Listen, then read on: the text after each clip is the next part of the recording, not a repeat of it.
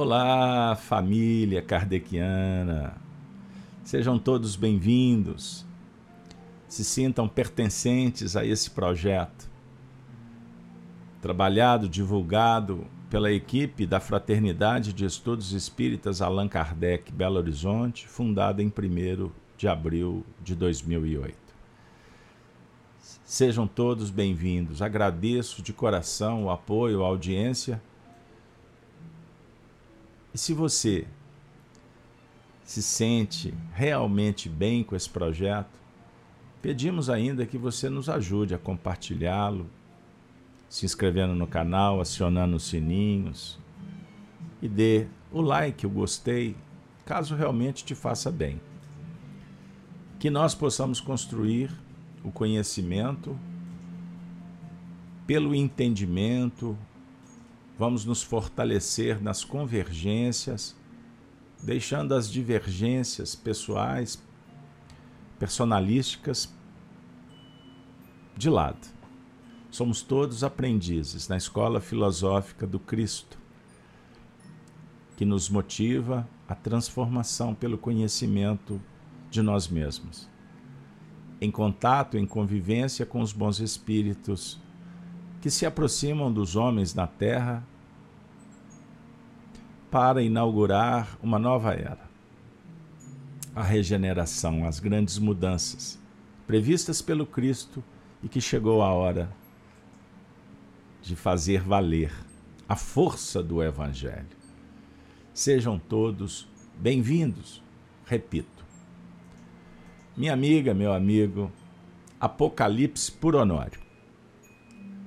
Trabalho que está disponibilizado nos nossos canais Rede Amigo Espírita e também no canal Gênesis, nas playlists. No primeiro formato, 264 vídeos. Foram sete, sete anos de estudo. E agora estamos numa nova etapa. Hoje completando o 13 terceiro encontro, com um formato diferente. Estamos trazendo, compartilhando o pensamento que foi desenvolvido no Grupo Emmanuel nos anos 2000, coordenado por Honório Onofre de Abreu na Terra. Eu tive a honra de participar desse grupo, eram dezenas e dezenas de amigos, que durante alguns anos fomos brindados com a presença dos espíritos superiores no Grupo Emmanuel. E o ambiente se transformou num cenário pentecostal, Pentecostes pura, mediunidade, informação, revelação, amizade, família, amor, terapêuticas. Pois bem, então a partir desse ano 2022, nós nos predispusemos a trazer para vocês o pensamento genuíno que foi capitaneado pela equipe da FEAC, uma série de transcrições feitas por fitas. Fitas, fitas cassete, era a tecnologia da época.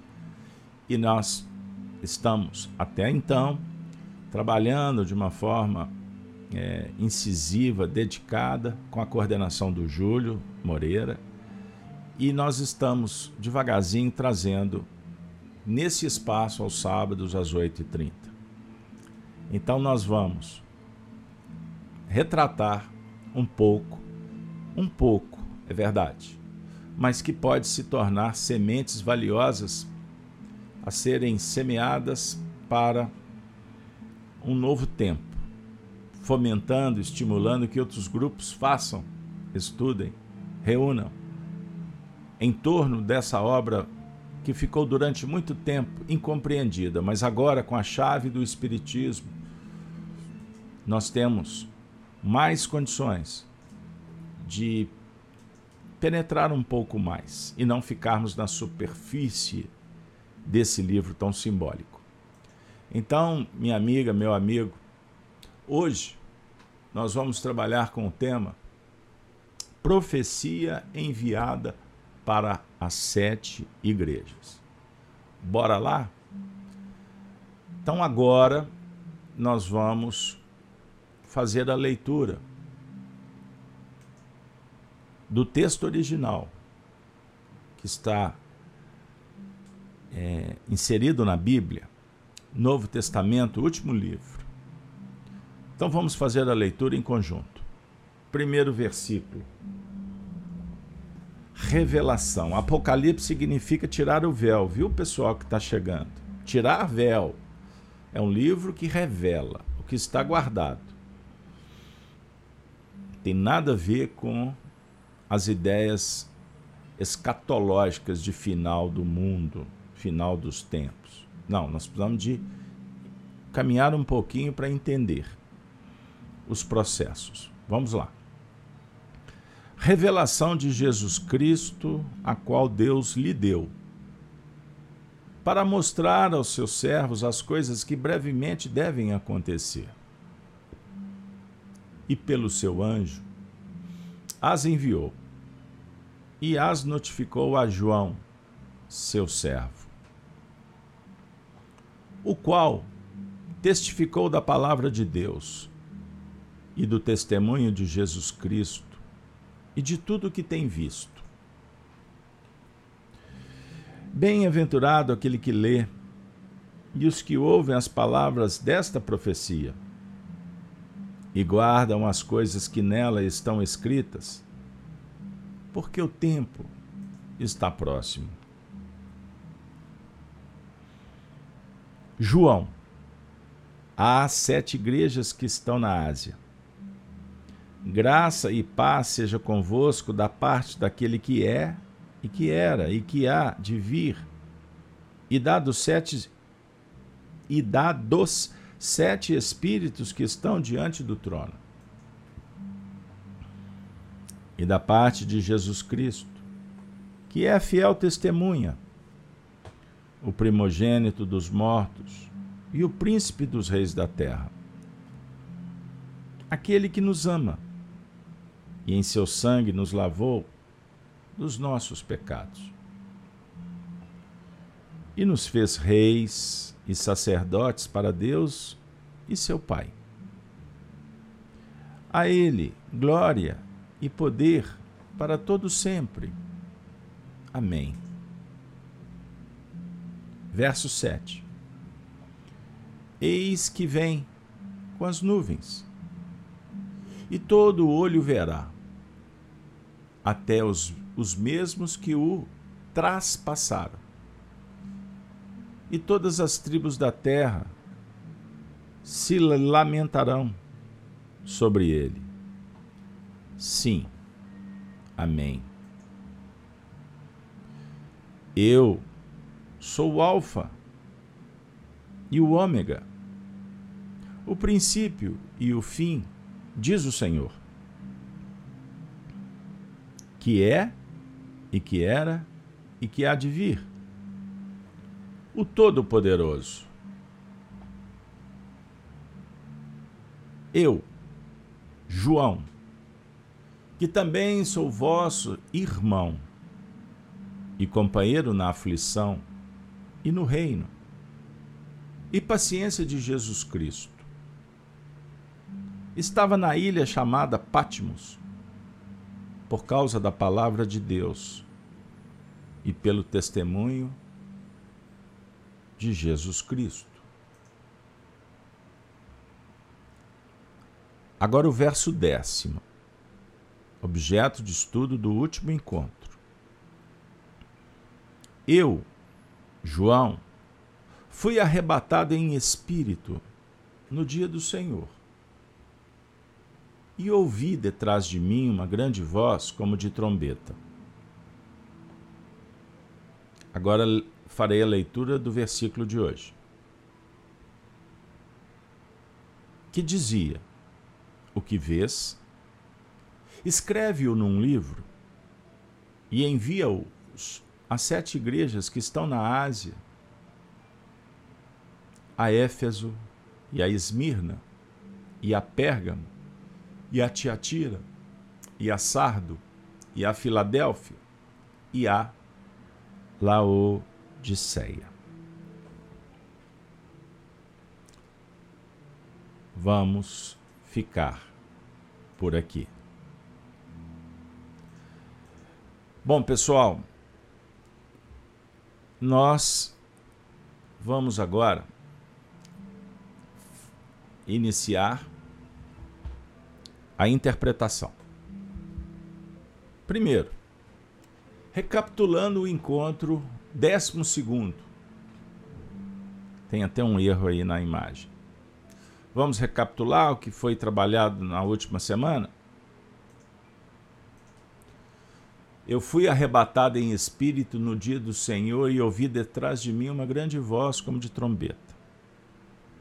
Vou trazer pequeno trecho. O arrebatamento que define a mediunidade de João, pois se trata de um médio de profunda sensibilidade. E, pelo que nós estamos entendendo, sob a tutela direta do próprio Cristo, auxiliando a percepção. Mas o arrebatamento também foi trabalhado a saída daquele terreno em que estamos ajustados, para visualizarmos alguma coisa para além. Isto às vezes pode acontecer num processo de reflexão, de meditação, mas pode ocorrer também em meio às turbulências dos próprios acontecimentos. Então, nós trabalhamos vários ângulos das percepções, do mergulho profundo, do mergulho profundo em si mesmo. É um tipo de arrebatamento. Vejam que interessante. É um tipo de arrebatamento transitar entre o superconsciente para descer ao inconsciente. O Apocalipse tira o véu, pois recebemos uma chave espiritista. A doutrina espírita, em seus princípios básicos, que conjugados se transformam numa teoria moral de libertação. Isso é muito importante. Paulo é arrebatado no sétimo céu. Estão lembrados do texto? Emmanuel narra os bastidores no livro Paulo Estevam. Ele entrou num processo de desdobramento mediúnico e teve um encontro com Abigail e Estevão sobre a chancela do Cristo. Recebe orientações, é levado a zonas emocionais transcendentes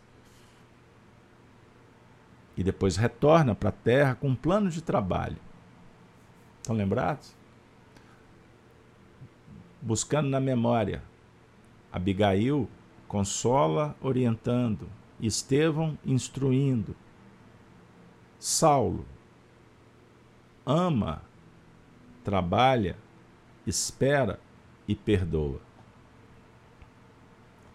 Repetindo, virtudes fundamentais amor, trabalho, esperança, espera, agindo e perdoa. São virtudes conjugadas, é a caridade. Essa foi a plataforma de trabalho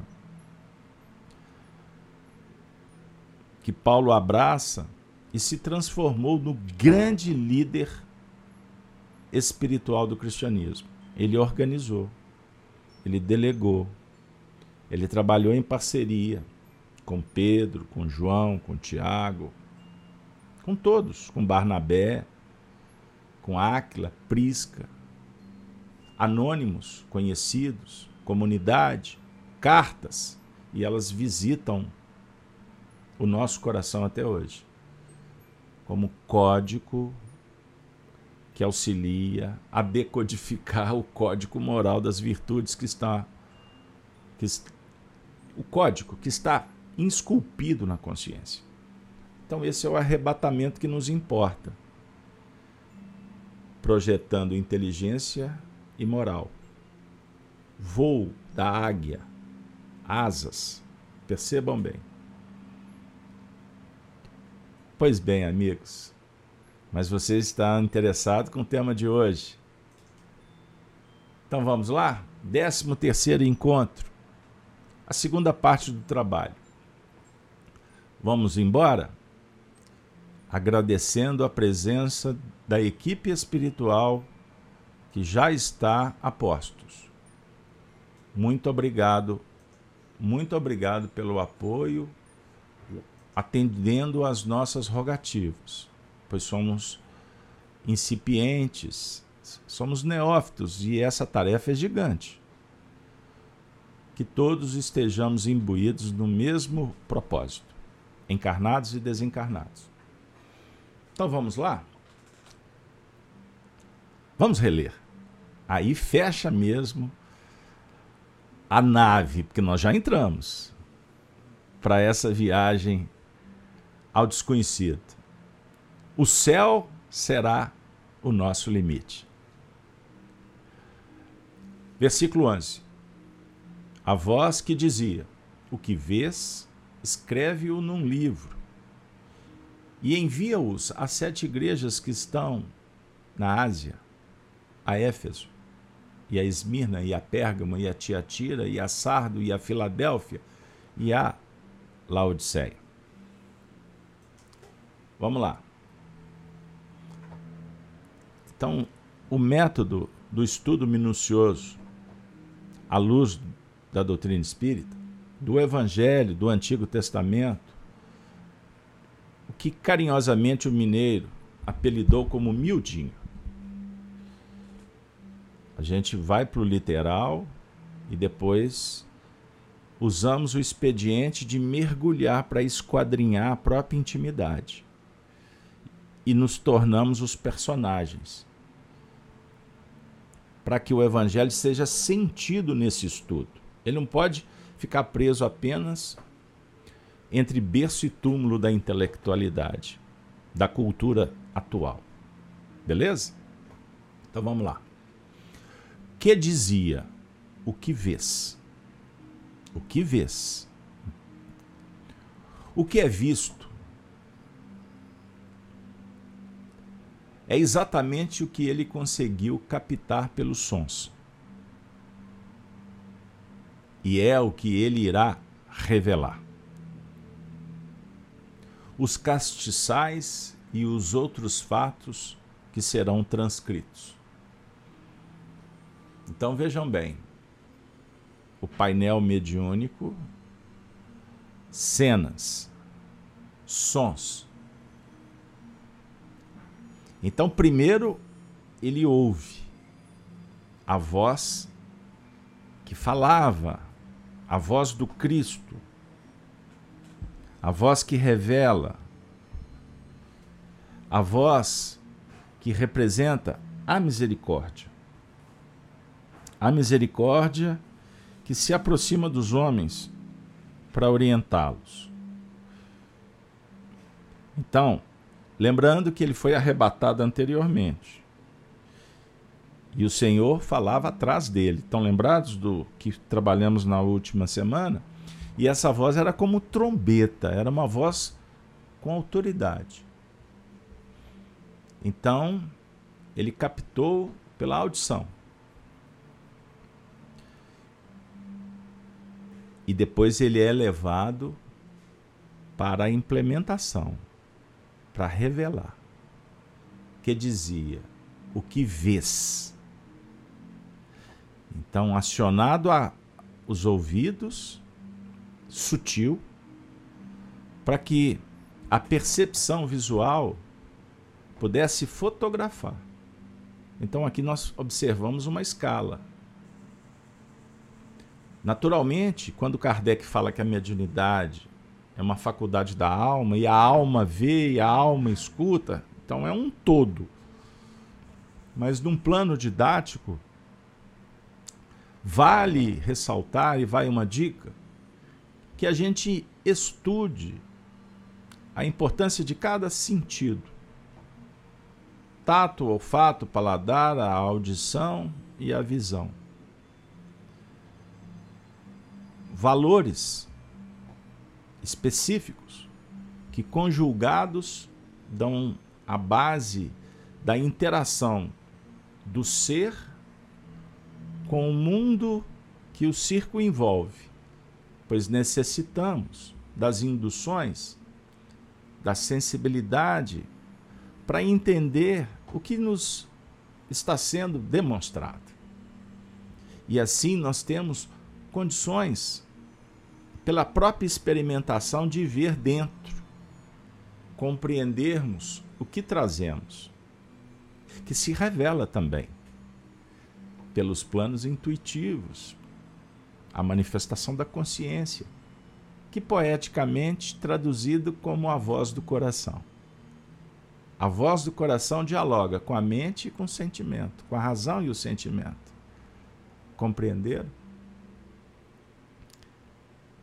Era muito bom ouvir isto naquele cenário no Grupo Emmanuel e agora me sinto honrado de estar sendo envolvido por aquelas entidades, obviamente num âmbito mais limitado, e esses painéis a memória traz de volta. E agora eu vejo o passado sendo revelado no futuro. Não, Carlos Alberto, no presente, se não, é no futuro mesmo, porque todos estamos olhando para o mesmo foco, o Cristo, a irradiação. Percebam bem. Então estamos diante do que foi revelado, do que está sendo revelado, que revela o futuro, o, o ponto que vamos atingir. Beleza, pessoal? Continuando trazendo o Honório. Que dizia: O que vês, escreve-o num livro. Escreve-o num livro. Bora lá?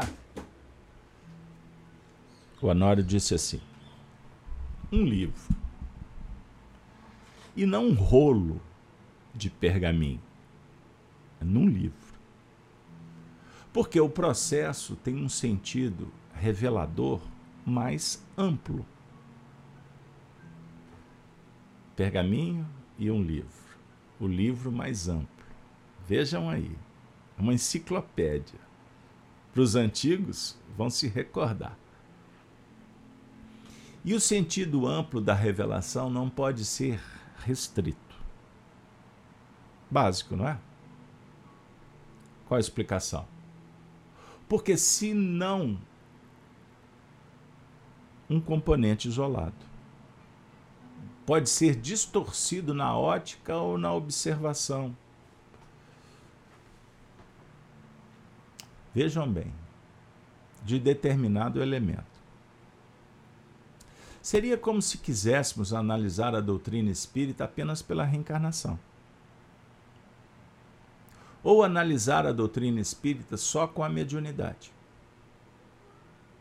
Um princípio, dois princípios, não, são vários princípios. Aqui em Minas foi, foi destrinchado em, ou ampliado em 15, Kardec fez em 6 mas na verdade é só para efeito didático.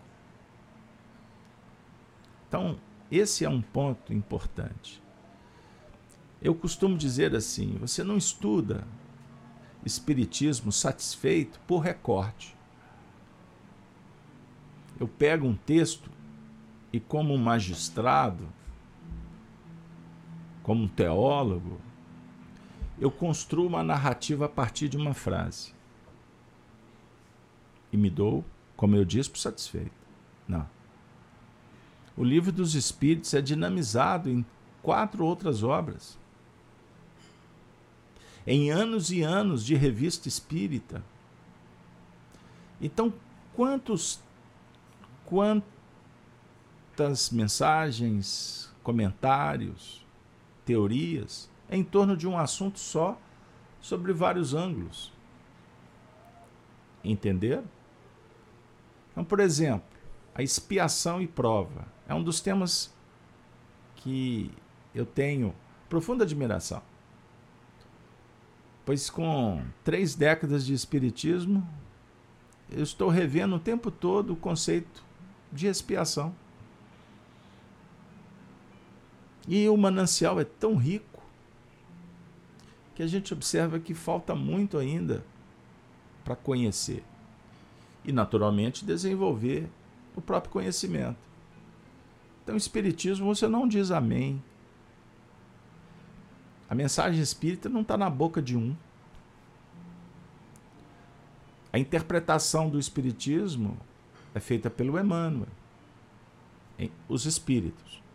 É feita pelo Bezerra, pelo André Luiz, pelo Humberto de Campos, pela Joana de Ângeles, para citar os conhecidos, pela Meimei.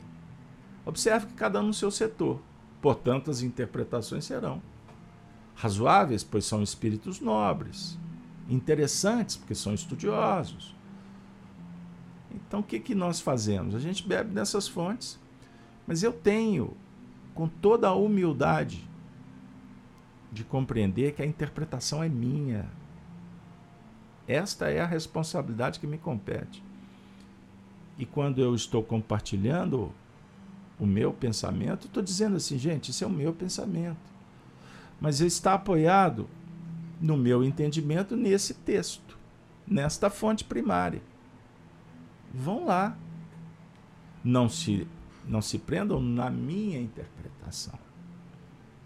Porque senão nós estamos deturpando o processo, a, a metodologia do estudo. Nós temos que adotar uma, uma pedagogia que facilite. Mas eu preciso de estar sempre pronto para beber na fonte e perseverar, perseverar, porque o sabor, o saber é infinito. Então escreve num livro, não pode ser apenas numa, num papel, num exemplar, é numa coleção, de uma forma ampliada porque senão a visão estará distorcida. Perceberam? Então, como a Marilac está dizendo aí no chat, deixa eu compartilhar com vocês. Livro dos Espíritos, livro da vida, nossa Constituição. Tomara a Deus que a gente respeite a Constituição. Não é, Marilac? Porque Kardec afirma que nós deturpamos a mensagem do Cristo, interpretamos equivocadamente. Da mesma sorte que a análise ela precisa ser interiorizada. Porque o livro dos Espíritos, o Código Moral de Leis, é um desdobramento por pesquisa, por comparação. O critério científico adotado por Kardec para doutrinar ou para publicizar a doutrina, que se torna uma doutrina dos espíritos.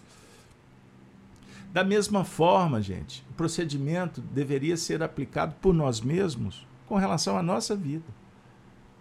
A doutrina não é ou não é dos espíritos? Você não é um espírito? Qual a doutrina? Qual a doutrina que rege a sua vida? Ou nós estamos lá fora, também com o espiritismo dogmático, teológico, lá de fora. Regras lá de fora. Percebam? Isso é deturpação. Na essência é isso. Está errado? Não. Assim nós fizemos, assim a gente dá conta. Mas o grande lance é observar que pode melhorar que pode essencializar. Eu posso me aproximar mais da fonte. Compreendam? Então eu tenho que burilar a mente, eu tenho que limpar. A mente não é espelho, diz Emmanuel, Pensamento e Vida, livro. Purifica a mente. E você faz isso pelas virtudes, tá bom? Não é técnica. Faço isso, respiro assim, sento assim. Não, isso é virtude operacionalizada no dia a dia. Então, para poder entender a própria reencarnação, a própria mediunidade, a doutrina ensina que nós temos que abrir um num parâmetro mais alargado, ampliado. Definindo então o sentido de livro, de um conjunto de informações. Beleza, pessoal? Continua o Honório. Eu gosto de reproduzir algumas frases do, do nosso amigo Honório, porque dão um, um tom de simplicidade, de honestidade e de sentimento quando ele dizia: Gente, isso é muito interessante. Ele falava, ele pronunciava essa frase. Eu com isso não quero defender ponto de vista, não.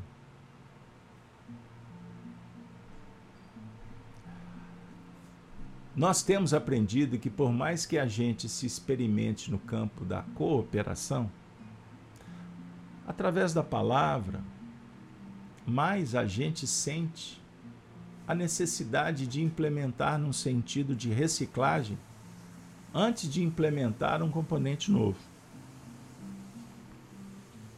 Todos nós renascemos com páginas em branco a serem escritas com novos caracteres. O interessante aqui é o que ele verá. É exatamente o que conseguiu retirar de dentro dos sons. Poético, filosófico, profundo, certeiro e muito claro. Vocês estão entendendo? Vejam que maravilha! Como que nós estamos revendo conceitos pragmáticos que dificultaram, por ignorância, o lidar com os textos do Apocalipse. Aqui nós estamos tratando a filosofia moral do Cristo, que o Espiritismo esquadrinha. Isso é filosofia pura. Mas também é ciência porque é um estudo psicológico. Não psicologia materialista. Psicologia profunda. Nós estamos indo na raiz de um espírito que brilha luz, imortal. Uma psicologia que esquadrinha a reencarnação, a diversidade de vidas, de experiências que faz uma anamnese a partir da observação das tendências, das possibilidades, imperfeições, mas investindo na virtude que potencializa ainda mais a perfectibilidade, a perfeição que temos em germe. Somos perfectíveis, ou seja, sujeitos a aprimoramento, a modelagem. Compreenderam? Então, o Honório está dizendo da necessidade de implementar o que estamos aprendendo antes de trazer novos caracteres. É um diálogo com a simplicidade, com a coragem, com a motivação para ter uma vida melhor. Então você precisa de a partir das escolhas implementar, ter atitudes, sem querer abraçar o mundo. Então todo dia é uma página em branco. Sou assim admirador, entusiasta. A página do Emmanuel intitulada Teu Livro. Anota aí. Teu Livro. Livro Mãos Unidas. A vida na Terra é um livro que estás escrevendo. Cada dia, uma página. Cada hora, momento de afirmação. Não menosprezes o ensejo de criar uma epopeia de ação. As boas obras são frases de luz que endereças à humanidade inteira. Sensacional. Poesia. A arte do viver, da forma dá forma às ideias, engrinaldando-as pelo sentimento nobre.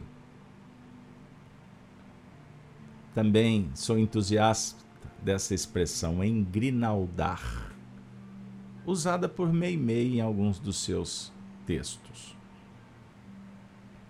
E em a voz que dizia: O que vês, escreve num livro. Agora, o trecho seguinte. E envia-o às sete igrejas que estão na Ásia. Plano histórico.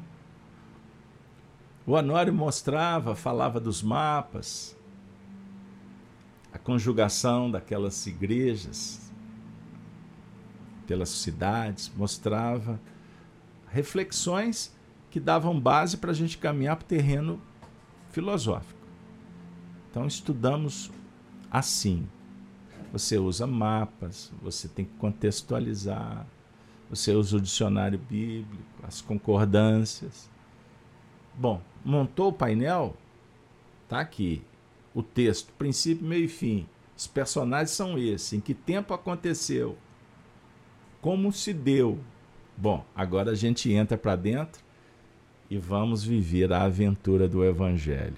Evangelho pulsante, vivo, vibrátil, espiritual. Ah, pessoal. E envia-o às sete igrejas que estão na Ásia. Sete igrejas. Preparem aí. Agora nós vamos para as filosofias, para as escolas. Essas igrejas, em número de sete, representam como nós. Parece-me que já falamos daquela abrangência de um setor de atividade que pega o grupamento em sete estágios diferentes, na horizontal e na vertical. Na horizontal dos acontecimentos, então, toda a evolução da humanidade se desenvolve num processo, vamos dizer, de incorporação. O que é isso? O que, que é isso? As igrejas representam a abrangência de um setor de atividade que engloba o grupamento em sete estágios diferentes no campo horizontal dos acontecimentos, em que encontramos criaturas nas várias, vejam bem, nas várias laçadas, laçadas. Temos o que se encontram no sétimo dia, no terceiro dia, no primeiro dia. Eu vou prosseguir, depois a gente comenta. Temos entre nós espíritos angelicais, medianos, indecisos, mornos, primitivos, sendo potencializados positivamente para o futuro potencializados para o futuro. Sendo potencializados, então existe uma força-tarefa. O impulso divino. Coordenado pelos co-criadores do universo, pelos seres que regem a lei do progresso. Eles trabalham com a lei divina. Então, o progresso é lei divina que está em toda parte. O universo se movimenta para se atingir a perfeição. Lá fora e aqui dentro. Então nós forjamos o progresso. Somos impulsionados pelo progresso. Mas também somos influenciados por outros trabalhadores abalizados. Então é uma força-tarefa porque existem espíritos em, várias, em vários graus evolutivos. Livro dos Espíritos, a escala espírita é um diálogo perfeito que elucida. Nós trabalhamos dentro desse mecanismo setenário. Um estudo que talvez não caiba para nós agora, pelas nossas deficiências perceptivas Vamos notar, não tanto talvez pela ordem com que as igrejas estão posicionadas. Em Éfeso, em Esmirna, em Pérgamo. Mas vamos notar que cada uma está posicionada dentro desta linha setenária de projeção evolutiva. Então vamos aprender que se estamos saindo da sexta faixa para a do descanso, do sétimo lance, podemos estar no convívio com, vejam bem, hein, com alguém que está no primeiro dia da semana. Captar? Sensacional. Existem escolas filosóficas, espiritualistas, que dialogam até com detalhamento é, desses agrupamentos, faixas espirituais, sete dimensões, é, sete raças. Existem muitas escolas que destrincham, vocês encontram por aí. Não precisa de fazer muito esforço, não. Coloque aí no Google Evolução Setenária. André Luiz cita nas suas obras a questão cíclica das laçadas, da espiral. Por isso é que o Honório, sempre cuidadoso, ele falava assim: olha, gente, tem muitas informações e que nós podemos procurar para desenvolver o conhecimento mais abrangente. Só que ainda temos deficiências perceptivas e com uma dificuldade moral ainda muito grande. Então, nós não podemos é perder a linha demarcatória dos próprios limites, porque senão a gente costuma alienar, se perder se esvair. E lá na frente nós vamos nos dar, dar com os burros na água, como a gente fala aqui em Minas, porque matriculamos numa bolha pseudo-virtuosa, a chamada presunção da, do conhecimento, e a gente se desvincula do real propósito de fazer com que a luz se faça na dinâmica moral que precisamos fazer acontecer. Compreendam o que eu estou dizendo. Mas é fato. Os orientalistas, esses capelinos, essa raça adâmica que trouxe tanto conhecimento para a Terra, eles não falaram do assunto à toa. No movimento espírita existem muitas resistências em determinados temas que julgam polêmicos ou antidoutrinários, mas na verdade esse papo é purista, é, é dos puristas, né? E nós entendemos também respeitamos, porque é melhor a gente ficar aqui com calma, vamos ficar com Jesus, vamos estudar as questões básicas do livro dos Espíritos, porque já é muita coisa. Mas eu não posso fechar os olhos para as evidências e para um conhecimento que um dia, por certo, nós vamos a dominar. Compreendam? Mas traduzindo para o dia a dia. Há um texto num livro controverso que é Obras Póstumas, porque esse livro foi publicado décadas depois da desencarnação de Kardec por um companheiro que complicou um pouquinho na história do Espiritismo, o Lemarie, então tem textos lá que será que são de Kardec mesmo? Para que ter publicado determinadas informações que nem ele tinha certeza, talvez? Mas tem coisas boas. Uma delas é um texto intitulado Aristocracia. Aristocracia intelectual moral. Uma fala de uma escala evolutiva. Esse texto é maravilhoso, porque fala exatamente do que, que o Honório está compartilhando conosco. Que existem os espíritos mais simples, que precisam de direcionamento. Eles não têm autonomia plena.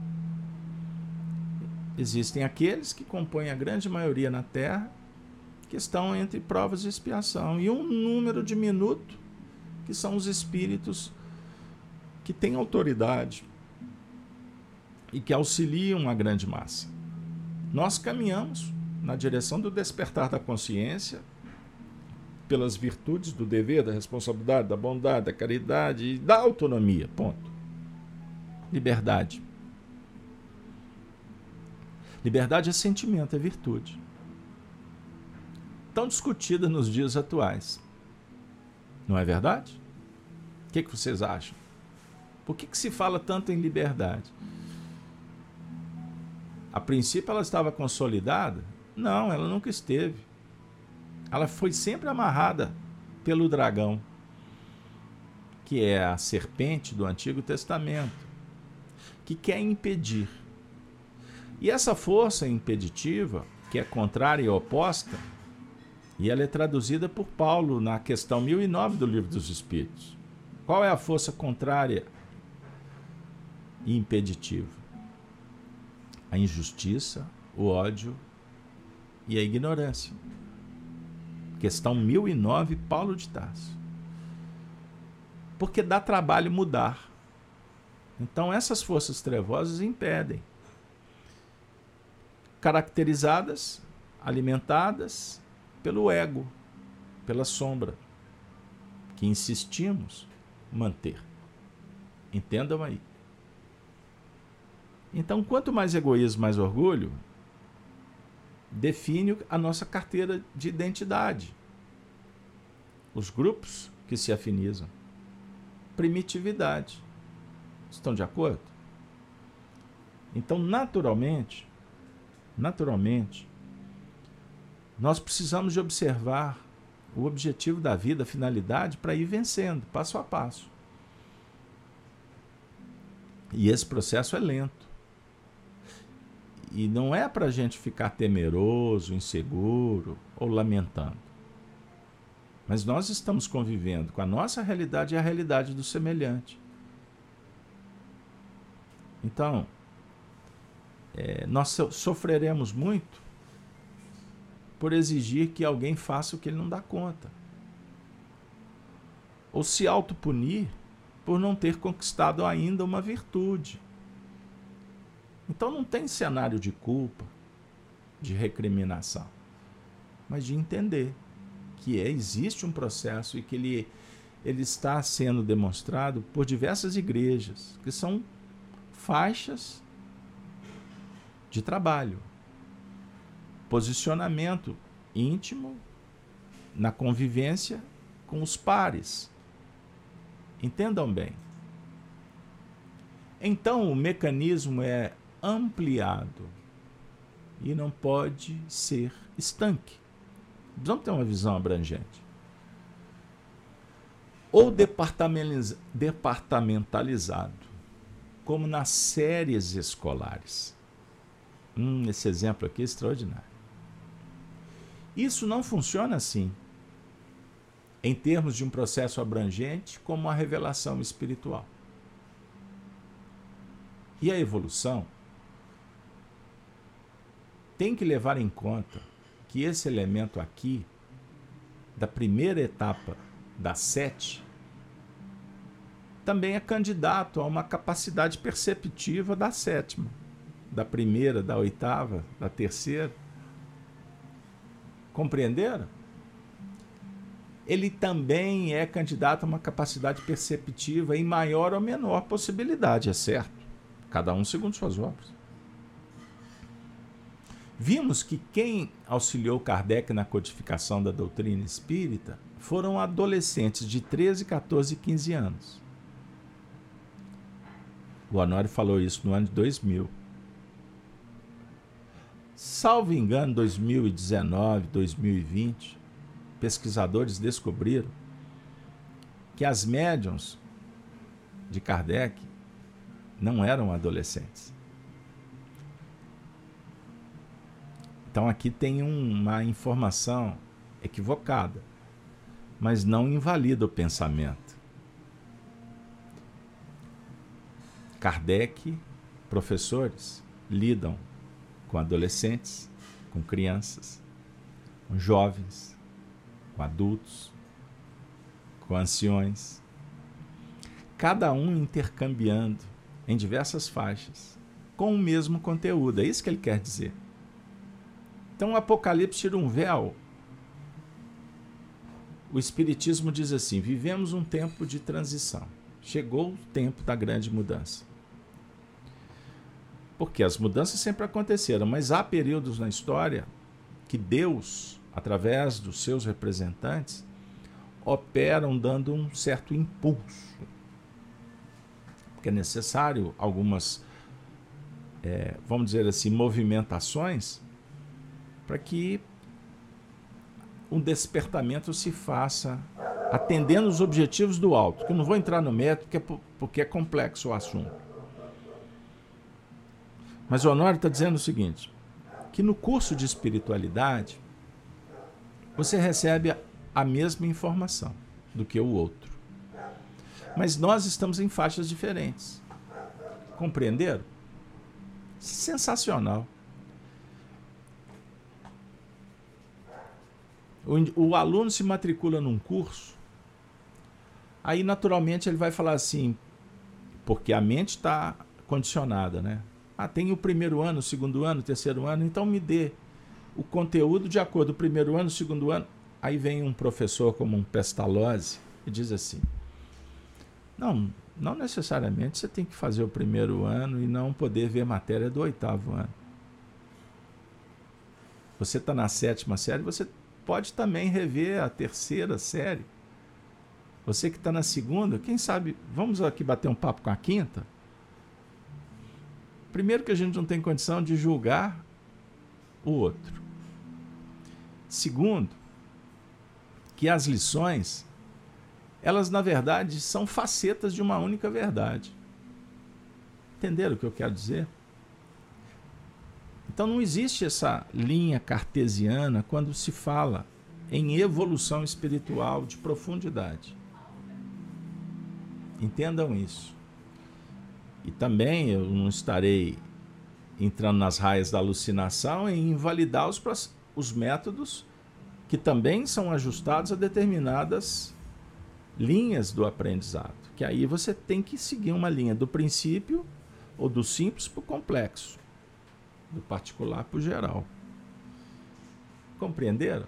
Não dá para fechar. Você não pode, você não pode é, departamentalizar colocar numa gaveta. É isso que o Honório está dizendo. Nós vamos notar que, em tese, temos que passar pelas etapas. Vejam aí. Mas dentro do contexto, temos aqueles que se projetam. Em razão disso, é que devemos, olha aí, estar atentos no campo da observação para não complicar a caminhada das pessoas. O indivíduo chega no centro espírita, aí o dirigente fala assim: você não pode. Aí vem um regimento, ingessa. E de repente o companheiro precisa de abrir. Ele precisa de impulso. Mas tem um outro que está que tá muito impulsionado. Aí de repente o engessamento, o enquadramento, para ele pode ser interessante. Via de regra, generalizar é que complica. Um pai não pode adotar o mesmo método para todos os filhos. O sentimento, o amor, o acolhimento, o perdão, a caridade, para com todos. É o bem comum. Mas o, o tom, a vibração, a energia, a sinergia, ela tem que ser adequada e envia a sete igrejas que estão na Ásia. Olha que beleza. Então, que dizia o que vês, escreve num livro e envia as, as sete igrejas que estão na Ásia. Continuando, porque lidamos nesse processo com valores de profundidade do espírito, não apenas com informações tradicionais. Temos que cada linha de evolução apresenta essa equação de 2.520 anos. Vamos com calma aqui. Somados isso em graus, em sete linhas espirais sugere 360 cada uma. Nós vamos notar que toda terminologia ou todo o estudo das profecias se dão na, met na metade que é 1260. O mesmo que 3,5. Eu vou ler e depois eu explico. Então, para frente, nós vamos notar. Enfrentar sempre isso num contexto geral. O número 1260 dias. Ele faz parte de um estudo profético do, que foi sugerido em Daniel no Antigo Testamento, o profeta a definir o escalonamento, os acontecimentos em nível íntimo e coletivo. Então, as sete igrejas não estão aí disponibilizadas aleatoriamente. Ah, porque coincidentemente eram sete igrejas. Aqui tem um ensinamento de profundidade. Em Daniel, vamos encontrar a seguinte expressão: tempo, tempos, e metade de um tempo. Quer dizer, 360 graus. O tempo. Não é? Tempos 360.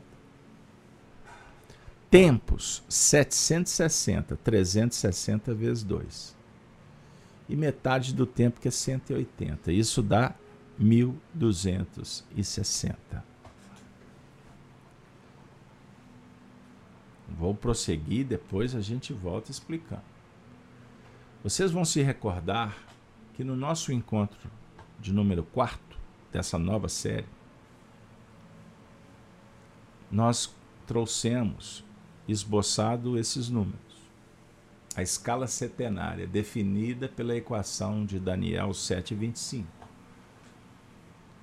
Então nós temos aí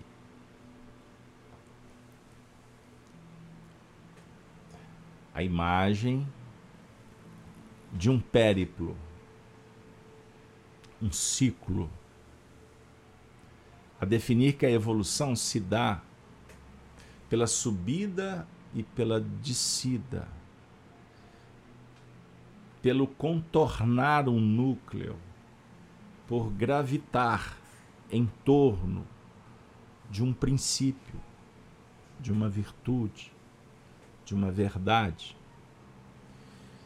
Então, quando Paulo, na, na questão que eu lembrei, 1009, diz assim: o objetivo da humanidade é o progresso. Concorre o progresso.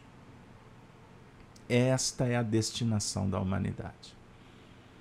Aí ele diz assim: gravitar em torno da unidade divina. Para isso são necessárias três coisas: justiça, amor e ciência.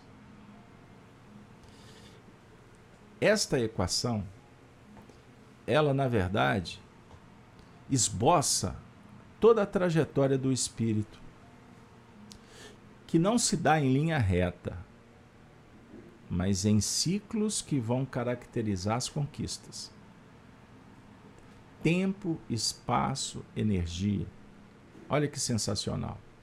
Aí a gente começa a entrar numa linha de projeções, de reflexões. Então, uma ideia, para ser materializada, ela precisa de primeiro ser identificada: som, visual, Percebam? E depois a descida para a realização. O tempo, o espaço, a energia, para cada assunto, exige do espírito uma dinâmica operacional que, quando implementada, vai lhe trazer bem-estar. É uma conquista, é uma vitória. Então, há milênios nós estamos sendo lembrados pelos profetas, pelos representantes do Senhor, quanto à necessidade de despertar espiritualmente, fazendo luz para atingirmos o clímax, o reino de Deus. Não foi isso? A Canaã prometida. Quantas vidas? Quantas ressignificações? E até hoje nós estamos pelejando a definir que esses tempos eles são esquadrinhados, calculados pela sabedoria divina. Aí a gente começa a falar sobre projeto. Nada acontece aleatoriamente no universo. Concorremos para a harmonia universal, capítulo 18 do livro A Gênese com Kardec. O que parece um caos, na verdade, é apenas uma maneira equivocada, limitada de ver os acontecimentos. Entendam o que eu estou dizendo? Mas por que isso agora? Por que, que eu não fiquei sabendo antes? Questão 801 do Livro dos Espíritos. Por que os Espíritos não ensinaram em todos os tempos o que ensinam hoje? Vejam bem. Por que não? Por que não ensinaram antes? Não ensinais às crianças o que ensinais aos adultos. E não dais ao recém-nascido um alimento que ele não possa digerir. Cada coisa tem seu tempo. Eles ensinaram muitas coisas que os homens não compreenderam ou desfiguraram mas que podem compreender agora, por meio de seus ensinos, mesmo incompletos. Preparam o terreno para receber a semente que hoje vai frutificar. Então tem a semente. Vejam aí, a semente lançada na terra, olha a parábola da semeadora, do grão de mostarda. O reino de Deus comparado ao homem que lançou a semente no campo. Kardec interpreta no capítulo 18 do Evangelho segundo o Espiritismo que o reino dos céus é só aventura e alegria. É uma alegria poder semear, poder lidar com o cultivo, com o preparo, com o crescimento, com a, com a, com a florescência, com a frutescência Entendam aí. Então, os espíritos que acompanham o desenvolvimento dos indivíduos, os nossos mentores, e os cristos na dinâmica operacional das humanidades, eles têm esquadrinhado todo o processo. Tempos, tempo e metade dos tempos, de um tempo. Então, quando você aplica o resultado 1260, porque o dia do Senhor, na visão de Pedro, é mil anos. O dia do Senhor é mil anos para os homens. Então você vai tirando o véu e você encontra uma maneira de ler a história com uma outra visão. Acontecimentos que se repetem, não necessariamente pelos mesmos espíritos. Basta você estudar a história antiga. Existem estudos, pesquisas sérias. Eu sempre cito o livro As Quatro Babilônias, de Mário Coelho, que vocês não vão encontrar para comprar, mas acham na internet. Ele faz um estudo detalhado, comparativo, sensacional. Vocês sabem que Emmanuel comenta esse livro? Isso foi publicado no, no Reformador, lá na década de 30, lá no final. Guilhom Ribeiro entrou nessa senda. As quatro Babilônias. O Emmanuel, que é um espírito estudioso da história humana, ele dá uma dica desses 1260 dias do Apocalipse, que não é do final do mundo, que o Apocalipse nos ajuda a entender. Então, por exemplo, você aplica 1260 no ano de 610 com o imperador Focas, que institui o papado, 1260 você vai chegar na data de 1870, que foi o ápice, o ápice do catolicismo, quando o Papa, quando é publicada a encíclica da infalibilidade do trono do Papa. Começa em 610 o papado, 1870. O ápice começa a queda. O materialismo que está instituído, enraizado, ele tem prazo de validade, ele já está em queda. Por isso, nunca se viu tantos conflitos no mundo, tanto ódio, tanta separatividade, o homem em busca do poder, ditaduras, ditaduras. Essas guerras que a gente assiste, lamentamos vidas, fazem parte de um jogo de poder. A nova ordem mundial, já ouviram falar disso? Só que essa nova ordem mundial, na verdade, ela está só tentando repaginar, sofisticar ainda mais o poderio que começou lá nas tradições antigas da Babilônia, Roma. Revoluções que procuraram trocar o poder pelo poder e jorraram sangue pelo mundo, idiotizaram, implementaram sistemas. Todas elas estão perdendo fôlego. Mas ninguém quer perder o privilégio. Então mata, guerreia, implode, destrói. Em todos os níveis. Entendam bem. Então são os últimos ais do Apocalipse. Então 1260 na equação, para a gente voltar ao contexto, foi esquadrinhado por autores, pesquisadores, e você encaixa essa equação em vários períodos. É isso que a gente quer dizer. Mas, sob o ponto de vista do enfoque que o Anório dava, embora ele também passeava por essa senda, mas a nossa proposta é moral, é psicológica, nesse encontro do sábado, e vocês quiserem ver muitas reflexões nesse terreno por nós observadas, são 264 eventos que estão nas playlists dos canais Gênesis e Rede Amigo Espírita. Mas voltando ao cenário das igrejas, assim temos Éfeso, Esmirna, Pérgamo, Tiatira, Sardo, Filadélfia e Laodiceia.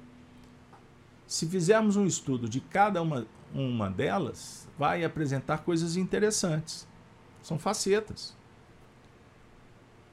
Agora, seria um estudo muito verticalizado, sem propósito no momento. A ideia é essa.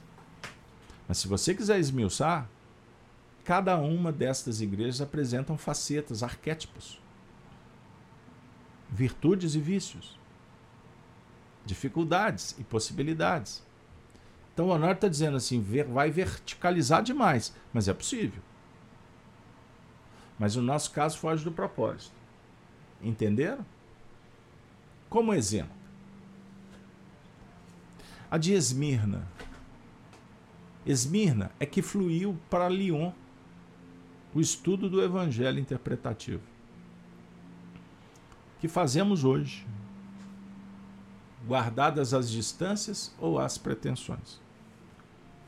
Já se estudava o evangelho metodizado, miudinho, como estudamos hoje como se o Apocalipse estivesse direcionado para a época do Consolador, pois muitos aspectos necessitam guardar ou aguardar o Espiritismo. Maravilhoso.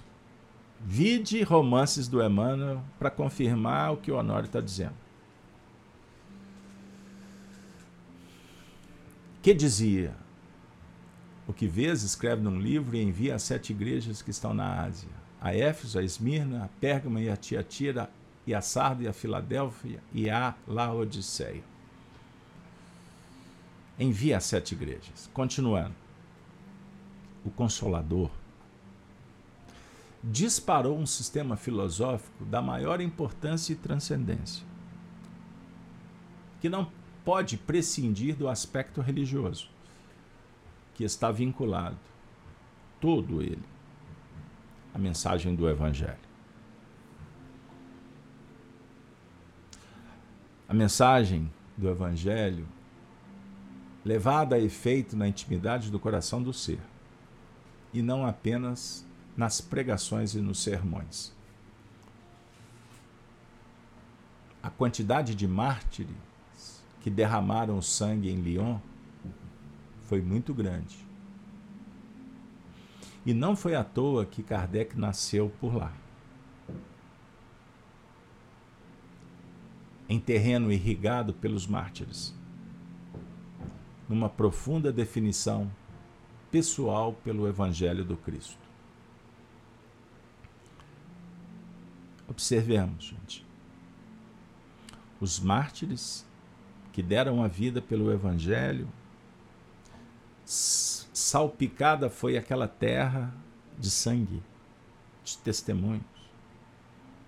Não foi à toa que o Emmanuel contou a história do livro Ave Cristo, naquela região, aonde foi fundada a igreja de São João. E quantos séculos à frente, Kardec reencarnou lá naquele lugar. Leon Denis teoriza que existem pontos na Terra de irradiação magnética, de fulcros, que sustentam toda uma rede, um filamento, como se fosse uma internet espiritual. As chamadas forças neuricas, correntes de pensamento, como existem as correntes no solo terreno. Ele tra trata como igrejas espirituais que estão em, posicionadas em regiões específicas na Terra, compartilhando, irradiando as vibrações, os pensamentos do próprio Cristo. Vejam bem, que sensacional reflexão.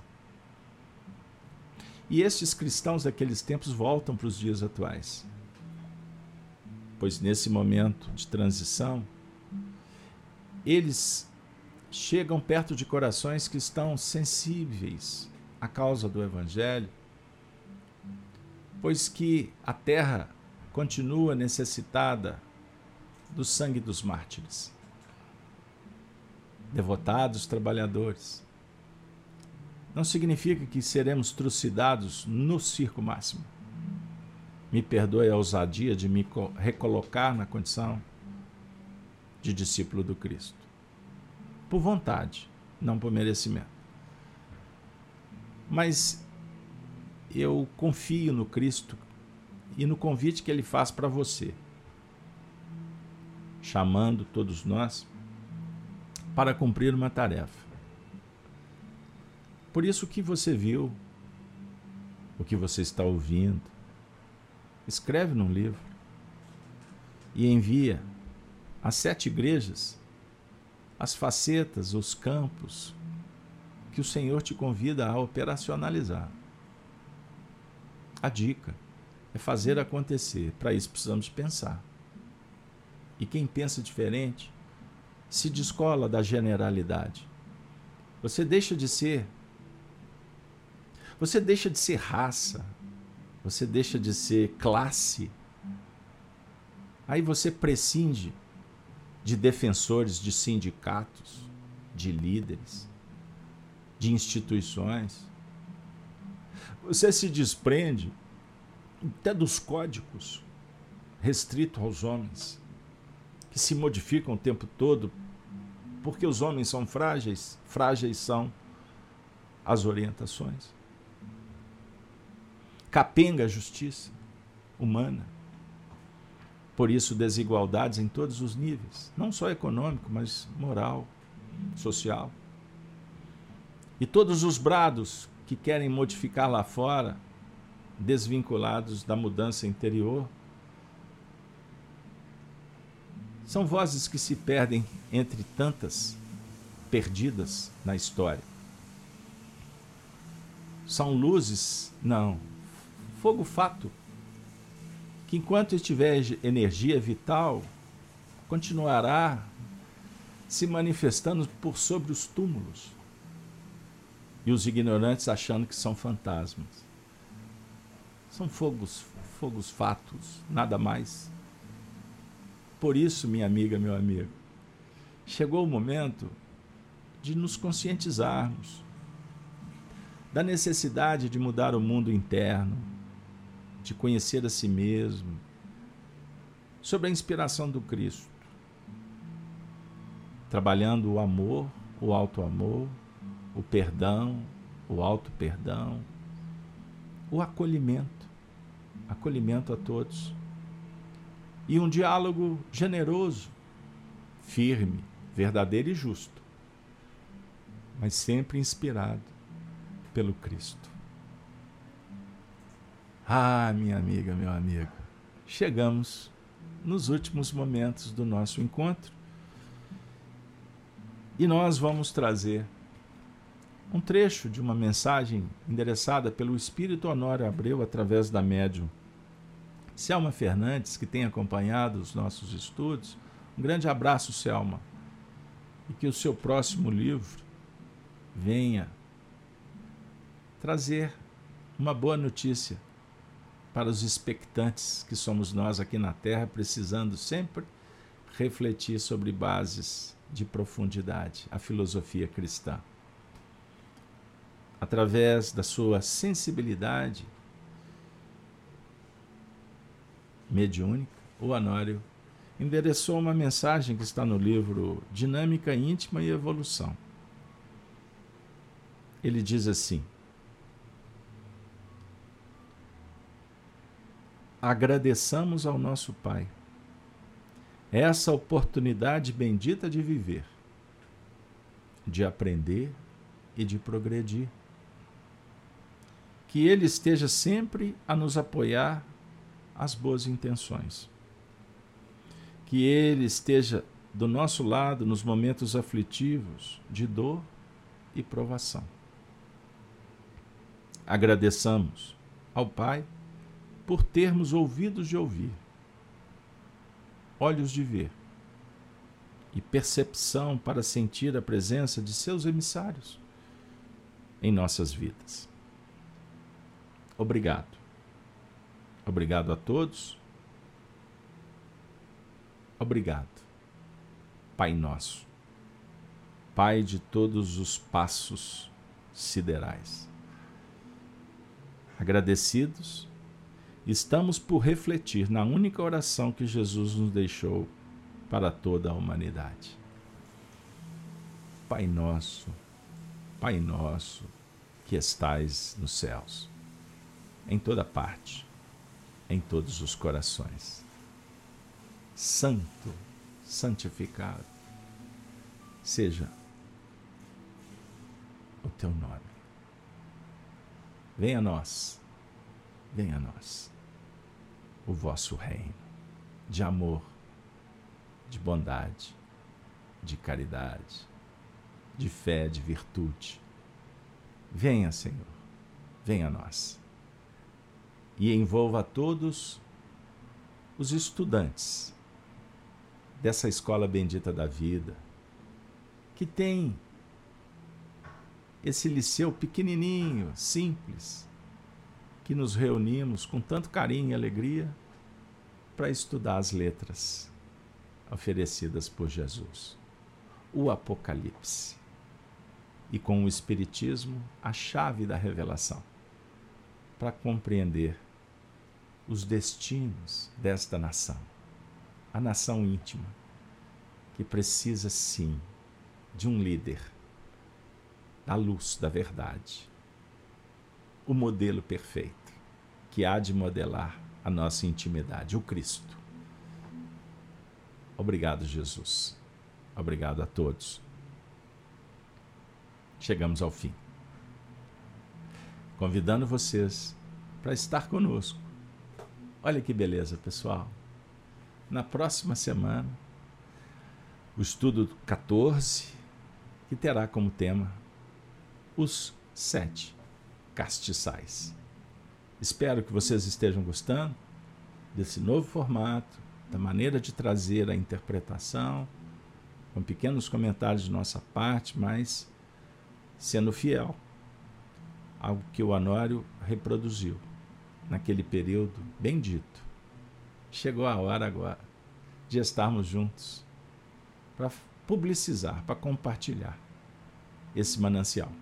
Mas me coloco à disposição, com o coração atento e aberto para os comentários, para as sugestões, para as opiniões que estejam em consonância com Cristo, com a doutrina, com o Evangelho e com o desejo sincero de auxiliar para que o trabalho possa melhorar. A ideia sempre é unir corações, unificando para divulgar a mensagem da esperança e da fé. Muito obrigado. Chegamos ao final. Que Deus nos abençoe. Que tenhamos todos um final de semana de muita paz, de alegria. Um abraço para as mães do mundo. E agradecemos as mães dos céus, todas as mães que dialogam com Maria e que nos apresentam seu Filho, Jesus. Jesus, o Cristo de Deus. Muito obrigado. Até a próxima. Até o próximo encontro sábado. O Apocalipse por Honório. Valeu, pessoal.